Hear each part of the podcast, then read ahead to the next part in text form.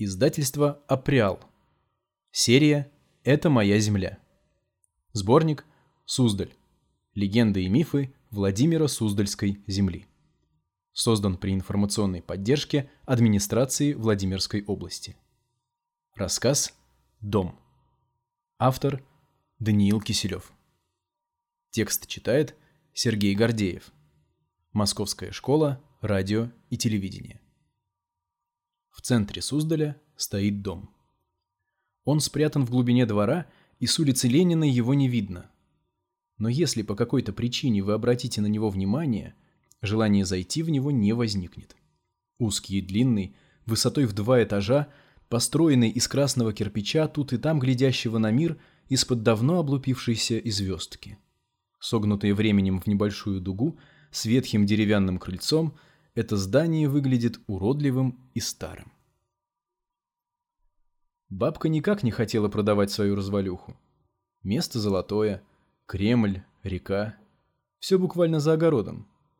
Косой домик с побеленными стенами давно пора снести и построить на участке гостиницу с причалом. Приходили с уговорами и денег предлагали, даже процент от будущего дохода. «На что мне ваша доля? Только испортите все», Видала я таких.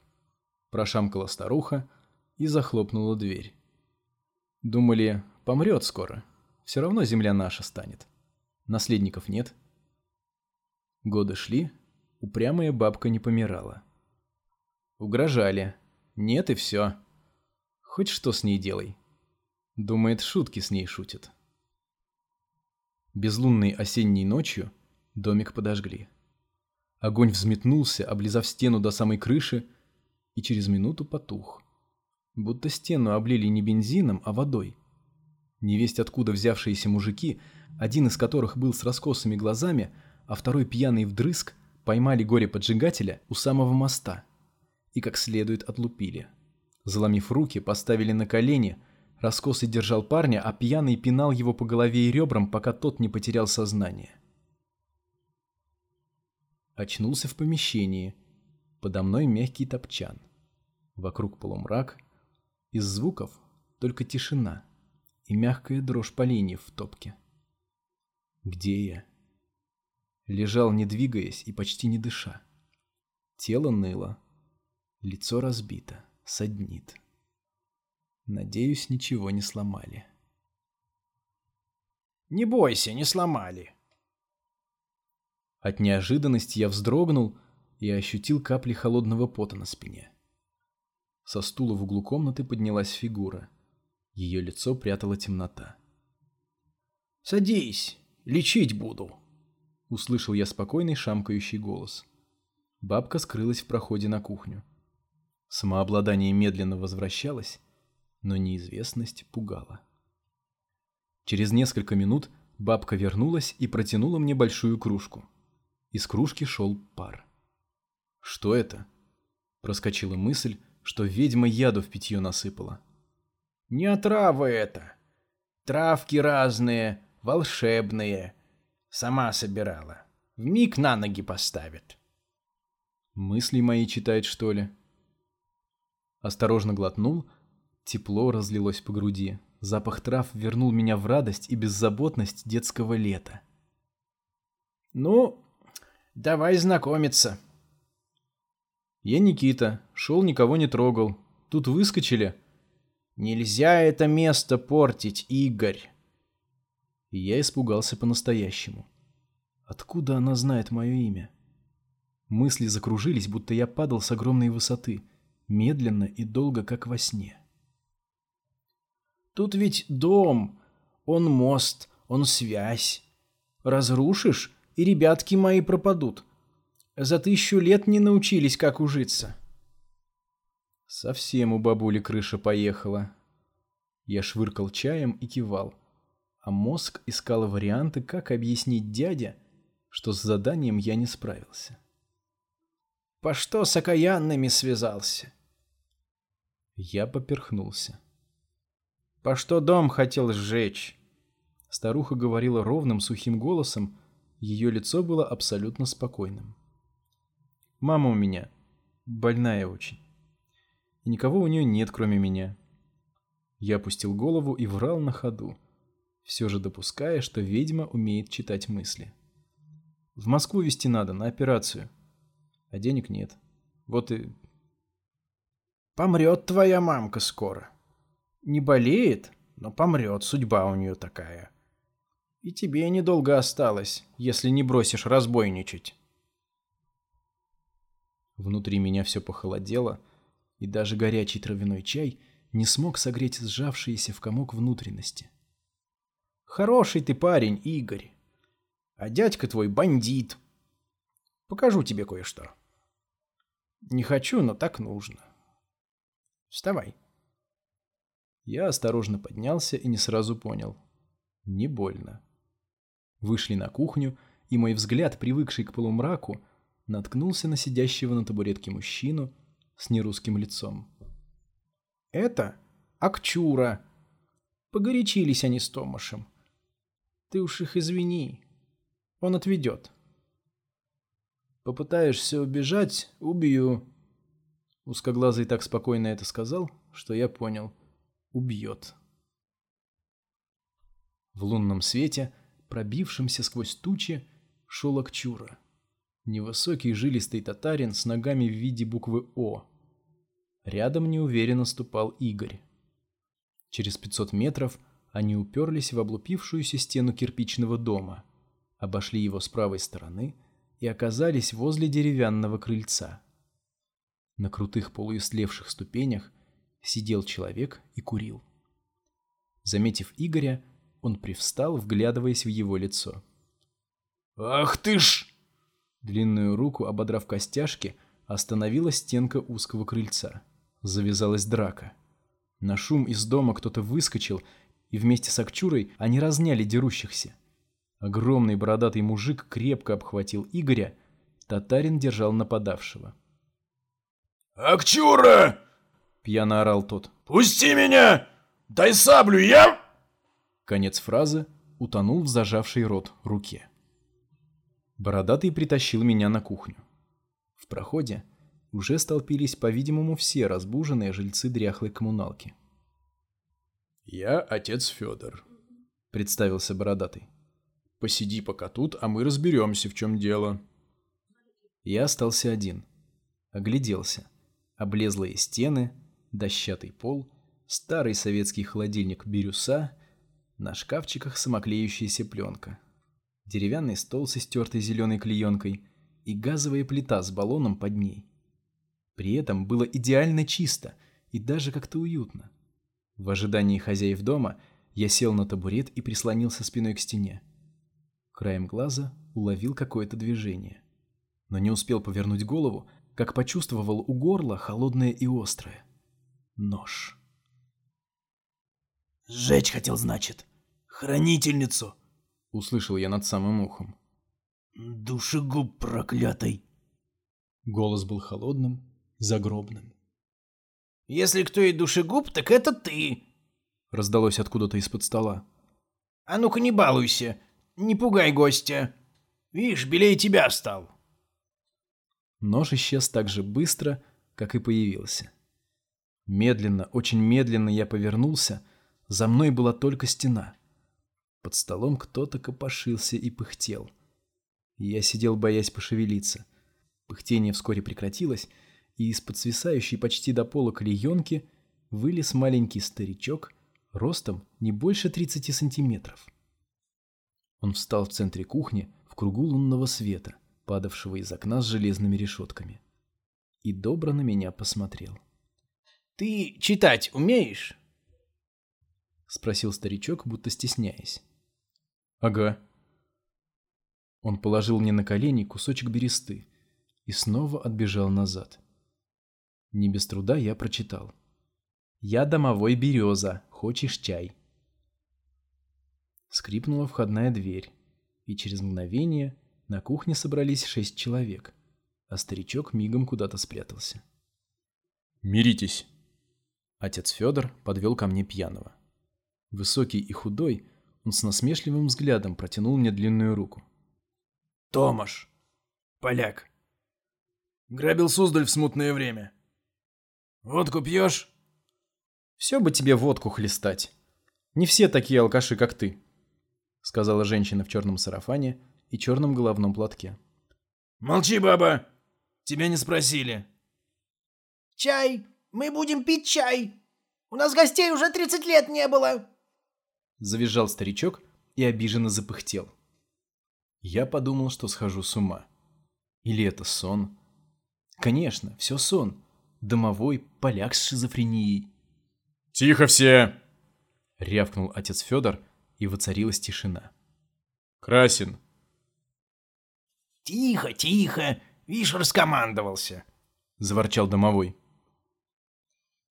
«Здравствуй, Игорь!» Мне протянул руку мужчина средних лет. У него было русское, иначе не опишешь, лицо. И говорил он голосом, какой обычно бывает у прирожденных переговорщиков. «Меня зовут Михаил, но все называют по фамилии Красин. Мы решили, что я тебе все объясню. Но для начала, — он обратился ко всем, — давайте успокоимся и заварим чаю». «Машка, сделай-ка!» Звонко и со смешком сказала молодая девушка восточной внешности. Акчура дал ей подзатыльник. Она, не обидевшись, все еще посмеиваясь, подошла к плите и поставила чайник. Красин говорил красиво, кратко и понятно. В доме всего пять квартир, и в каждой из них живет, так скажем, слуга времени. Я купец, видел постройку колокольни в честь победы над французами. Томаш – поляк. Прибежал Русь грабить во время смуты. Да так тут и остался. За три века до него Акчура с младшей сестрой, Бархят, прискакали и сожгли Суздаль дотла. Отец Федор – священник из 15 столетия. Мария – «Машка-мономашка!» – вставила Бархет. Самая старшая из нас. По возрасту. Она здесь почти с самого основания. Все молча наблюдали за моей реакцией. Может, дело было в прирожденном таланте купца, может, еще по какой-то причине, но я с удивлением поймал себя на мысли, что рассказ Красина не кажется мне бредом. После домового и ножа у горла от невидимой руки я готов был поверить во что угодно. Не понимал только, зачем меня сюда привели и все это рассказывают. Когда он заговорил о хранительнице, мне хотелось провалиться от стыда. Хранительница, у которой ты в гостях уже побывал, видела рождение города, при ней он сгорал и возрождался. Она собрала нас вместе и связала века одной нитью. Все идет так, как должно, Игорь. Своим чередом. Но иногда появляются те, кто хочет эту нить разрезать. Изменить ход истории. И каждый из нас во вверенном ему отрезке времени следит, чтобы этого не случилось. Дом хранительницы стоит там, где должен. И будет стоять столько, сколько должен. Не пришло еще время строить на том месте что-то другое. Я хотел было о чем-то спросить, но тут засвистел чайник. Бархят выключила плиту и открыла шкаф. Там не было ни одной кружки. «Мои чашки! Мои! Верни!» Задыхаясь от негодования, домовой выбежал из кухни в коридор. «Да, у нас в доме есть еще жители. С Березой вы уже, я понимаю, познакомились». Красин кивнул на бересту в моих руках. «Ну да, он забавный. С Красиным было легко. С ним я чувствовал себя свободно. И привидение. Мы зовем его Кудеяром. Хотя при жизни оно было девушкой, ограбленной и убитой недалеко от Суздаля 300 лет назад. С тех пор и живет с нами, неприкаянная. Пакостит иногда, чтобы домового позлить. То насорит, то бересту спрячет. А тот за ней с веником бегает и татем проклятущим обзывает. Но это они по любви. Откуда-то из глубины дома послышались крики. Мария и отец Федор пошли унимать влюбленных. А поляк заржал, широко открыв рот, после чего достал из холодильника начатую бутылку водки и банку огурцов. «Стопарики-то не прячет мои! Знает, с кем связываться!» Подмигнул он мне, вынув из шкафа стопки, налил до краев и жестом пригласил выпить. Я вежливо отказался, и мою стопку взял Акчура. Вошел довольный Береза. Он держал в ручонках несколько чашек и бурчал. Ишь, повадилась. Тать проклятый. Я от тебя завтра... «Молчи, нехристь! Наливай свой чай и давай за дело!» Оборвал его поляк, чокнулся с татарином, опрокинул стопку и даже не закусил. «Понимаешь, Игорь», — продолжил Красин, — «мы не можем тебе отдать землю. Сейчас мы постараемся убедить тебя в этом, чтобы ты потом убедил своего дядьку. Шею бы тебе свернуть за поджог, да в реку бросить». Бархят хихикнула, отец Федор стоял в проходе и гладил бороду, Мария склонила голову у окна, Береза сидел на табурете, болтал ногами и швыркал чаем. Я покосился на поляка с татарином. Оба не мигая смотрели на меня. Стало не по себе. Но что-то в тебе увидела хранительница. Поэтому не бойся. Уйдешь отсюда живой, как и пришел. Я медленно и беззвучно выдохнул. Допивай свой чай и пойдем. Купец поднялся. Маша!» Мария будто очнулась ото сна. Встала, оправилась.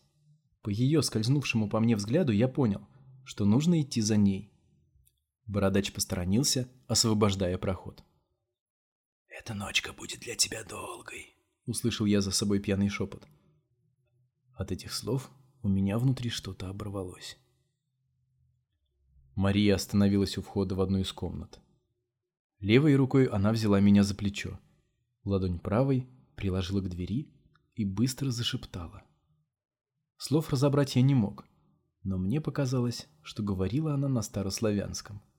Резко замолкнув, толкнула дверь и рывком втащила меня за собой. Дальше все было как в тумане. Лето 6532 По всей Суздальской земле поднялось крестьянское восстание, возглавляемое волхвами. Усмирять его приехал сам князь Ярослав Мудрый со своей дружиной. Лилась кровь волхвов и крестьян, дружинники пировали свои победы. Насыпались валы, строились оборонительные башни. Зимой по снегу, весной и осенью по размягшей от грязи земле, бесплотным телом, не оставляя следов, ходил Игорь. Он видел болезни крестьян, рождение и смерти князей и их жен, измены и предательства, драки и свадьбы. Он видел таинство рождения. Рождался его родной город, и от увиденного сердце замирало. Игорь не ел, не спал и не старел, и сотня лет прошла как одно мгновение. Лето 6640-го. На Суздаль опустился туман, такой густой, что собственной вытянутой руки не увидать. И в этой непроглядной мгле к Игорю подошла Мария, молодая русоволосая красавица. Она стояла совсем рядом, держала его за руку и улыбалась. «Поспи». Уложила его на мягкую летнюю траву, легла рядом. Игорь вдруг почувствовал себя абсолютно счастливым, как чувствует себя молодой муж, засыпая рядом с любимой женой, недавно родившей ему сына. Он обнял девушку и мгновенно провалился в сон. Лето 6746 Туман рассеялся, Игорь проснулся. Вокруг валялись горы трупов. Суздаль тонул в крови убитых, но эти красные реки не смогли затушить разгорающийся пожар – Огонь пожирал дома, стены, башни города, съедал без остатка тела мертвых мужчин, женщин и детей. Ржали кони, лаяли псы. Игорь выбежал из умирающего города и увидел, как победители уводят в рабство побежденных. Сердце ныло, хотелось рыдать, хотелось хоть как-то помочь, но Игорь был всего лишь бесплотным духом. Он почти догнал конников, когда один из них обернулся и посмотрел прямо на него. Акчура. Татарин пришпорил коня и, догнав Игоря, ударил плеткой по спине с такой силой, что лопнула одежда и кожа под ней. «Акчура, не надо, это же я!» — крикнул Игорь с мольбой. Татарин усмехнулся и натянул тетиву. «Надо!» Свистнув, стрела попала прямо в сердце. Игорь упал замертво, с широко открытыми в ужасе глазами. Лето 7081 Звонили колокола, краснощекие дети барахтались в снегу, город разговлялся и провожал зиму. Растерзанный и сожженный ордой, древний Суздаль возродился в камне. С еще не затянувшейся раной в груди, в порванной одежде Игорь замерзал. Никто не обращал внимания на грязного попрошайку. Его будто не замечали. Только одна баба кинула ему блин, а другая корку хлеба. Игорь обежал весь город, кричал. «Мария! Томаш! Акчура! Домовой!» Но никто не отзывался. Однажды он увидел проходящего мимо отца Федора. Со слезами счастья кинулся к нему на шею, но священник отстранил его и брезгливо поморщился. «Все идет своим чередом. Смирись», — сказал и пошел дальше. Последующие 35 лет Игорь провел нищенствуя и побираясь. Лето 7116 -го. Город снова разрушен и разграблен. Женщины изнасилованы, мужчины убиты. Томаш, сильно хмельной, рассказывал товарищам о своих недавних подвигах, похваляясь, что может отрубить голову саблей с одного удара. Друзья потребовали доказательств. Вызов был принят, и они поехали искать ненужного человека, чтобы проверить пановскую удаль. «Вытяни руку!» — услышал Игорь властный пьяный голос. Он узнал его, даже не видя лица говорившего. «Руку, собака!» Игорь послушно вытянул вперед левую руку. Сверкнула сталь, и на месте кисти остался только обрубок, с белеющей в середине костью. Разгоряченный поляк спрыгнул с коня и замахнулся. Нищий покорно сидел на коленях, склонив голову. Томашу понадобился всего один удар — чтобы разрубить шею. Довольный, он кинул на тело Игоря монетку. «Спасибо за помощь!» Лето 7162 Чума унесла жизни почти половины города. Игорь, уже седой, помогает больным. Врач по образованию, он рассказывал коллегам о пенициллине и стриптомицине, когда к нему подошел высокий худой мужчина и попросил срочно поговорить с ним наедине. Когда они вышли на улицу, Томаш сказал. «Не надо торопиться. Пусть все идет своим чередом». Год 1819. Совсем уже дряхлый старик, в которого превратился Игорь, стоял на звоннице 72-метровой преподобинской колокольни и смотрел на город. Рядом стоял Красин. Всему свое время. Время рождаться и время умирать. Время строить и разрушать. Время жить и время спать. Все идет своим чередом. Пусть все идет своим чередом. Он подружески улыбнулся и столкнул Игоря с колокольни. Я очнулся под мостом. Уже светало. Голова раскалывалась на части, больно было шевелиться. Еле-еле добрел до машины посмотрел на свое отражение в стекле. Молодой, седых волос нет, руки-ноги целы. Только во взгляде что-то изменилось. Или кажется. Воспоминания накрыли меня волной. Я будто попал в водоворот. Меня мутило, тело как тряпочное. Я задыхался, заново переживая свой сон. Я физически испытывал боль в сердце. От проткнувшей его стрелы, от осознания мук, испытанных многожды разрушенным и сожженным, но всякий раз восстававшим из пепла городом. Немного отдышавшись, я расстегнул куртку, задрал футболку и на груди увидел уродливый след от убившей меня стрелы. Поднял рукав, еще один шрам, чуть повыше запястья. Я уже знал, что увижу на своей шее. Я посмотрел на домик, который еще вчера, вчера ли, пытался поджечь, он будет стоять здесь столько, сколько нужно, сказал я вслух самому себе и своему дяде-бизнесмену. В поисках ключей сунул руки в карманы. В правом нащупал странный упругий свиток. Кусок березовой коры, с нацарапанным. Ты хороший. Заходи на чай. Я Кудияра прогоню. Домовой.